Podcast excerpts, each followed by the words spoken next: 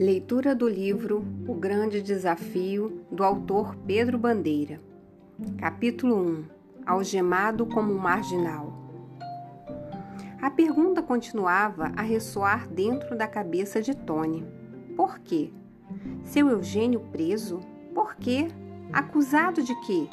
Como é que o contador do colégio, professora Cidinha Moura, o instituto de educação mais antigo e famoso da cidade, podia ter sido arrastado da sala da diretoria por dois policiais, algemado como um bandido qualquer? Seu Eugênio preso, o pai da Carla, aquela menina maravilhosa do outro nono ano, a linda Carla. Tony sabia que ela era linda, que era a mais bonitinha de todas as garotas da escola. Bom, pelo menos para o seu gosto, ela era. Que estava acontecendo com seu querido colégio? O único colégio onde ele havia estudado desde que se entendia por gente. O seu querido colégio? Por que tantas desgraças estavam desabando sobre o Cidinha? Por que mais uma? Naquele dia, Tony tinha almoçado no Cidinha o lanche que trouxera de casa. Permaneceria no colégio pesquisando para o trabalho de história que deveria entregar dentro de duas semanas. Ao entrar no amplo salão que abrigava a biblioteca e a videoteca, ouviu que uma funcionária digitava furiosamente o teclado de um computador. Bem, poderia ser um funcionário, mas o rapaz sabia distinguir o cheiro de um homem do perfume de uma mulher. Deve ser bonitinha essa daí, imaginou ele, sorrindo, é claro que é, reconheceu ele, ao passar pela moça e confirmar seu delicado perfume de violetas. É a Sandrinha, a nova digitadora da biblioteca. Oi, Sandrinha. Oi, Tony, respondeu a moça, logo voltando ao trabalho. O rapaz sabia encontrar facilmente os audiolivros, as gravações da National Geographic, os DVDs de documentários da TV educativa e tudo mais o que precisasse. Colocou os fones de ouvido.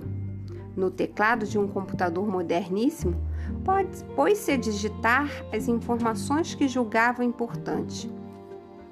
Aquele computador tinha um teclado com as letras e os sinais do alfabeto braille em relevo além de uma placa de som de onde uma vozinha de mulher repetia suavemente tudo que o rapaz digitasse. A um comando seu, uma impressora especial decalcaria os textos em um papel grosso com as letras transformadas em pontinhos do alfabeto braille. Ele também poderia usar outra impressora comum, imprimindo suas pesquisas em tinta para seus colegas do grupo. Se eles completassem suas tarefas durante aquela semana, ele, que estava encarregado do relatório final, poderia entregar o trabalho até antes do prazo. Como normalmente acontecia, o peludinho Chip tinha ficado no jardim do colégio, muito quieto, à fiel espera dele. Chip o compreendia, como qualquer pessoa. Às vezes, muito melhor do que muitas pessoas. Tony Chip. O rapaz não podia viver sem o cão, e o cãozinho não podia viver sem o seu querido dono. O tempo voava. Tony tirou os fones de ouvido e resolveu dar uma volta. Tomou água no bebedouro do corredor e desceu um lance de escada para o térreo. Nesse momento, ouviu uma sirene berrar, aproximando-se do colégio, e em seguida pneus que guinchavam freando algum veículo na frente do portão principal. Ouviu alguém bater uma porta de carro e logo uma voz gritando para o porteiro: Polícia, fomos chamados. Então, aquela era uma viatura policial? O que viria a polícia fazer ali? O que a polícia tem a ver com escolas? Volteando as mesas sem esbarrar em nenhuma, Tony saiu apressado da biblioteca e chegou ao largo corredor interno no momento em que percebia dois homens passando por ele.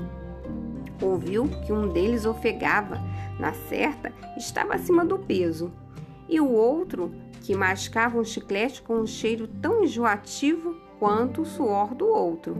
Chocalhava um objeto metálico. Se eram policiais, aquele objeto devia de ser um par de algemas. Algemas?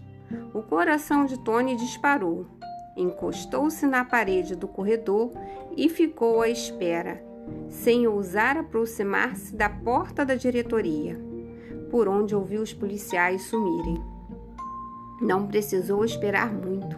A porta logo se abriu e os homens saíram, pelo jeito, arrastando mais alguém pelo corredor.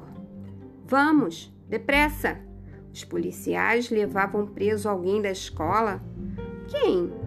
Tony, como se fosse sem querer, deu um passo à frente, justo na hora em que o grupo chegava ao ponto onde ele estava. Os homens quase esbarraram nele, e mesmo antes de ouvir sua voz, o rapaz já sabia que era o seu Eugênio, seu Eugênio que os policiais arrastavam algemado pelo corredor. Isso porque o aroma de fumo de cachimbo que impregnava o terno do contador misturava-se aos cheiros do chiclete e do suor dos policiais. A voz de seu Eugênio veio num fio, reconhecendo o aluno. Tony, eu. Nada de conversa, vamos logo, ordenou a voz grossa e mal-humorada de um dos dois. Os passos dos homens sumiram pelo corredor fazendo desaparecer, em direção à saída, a brutalidade dos policiais e a vergonha do seu Eugênio, o pai de Carla. Por quê? Por quê? Por quê?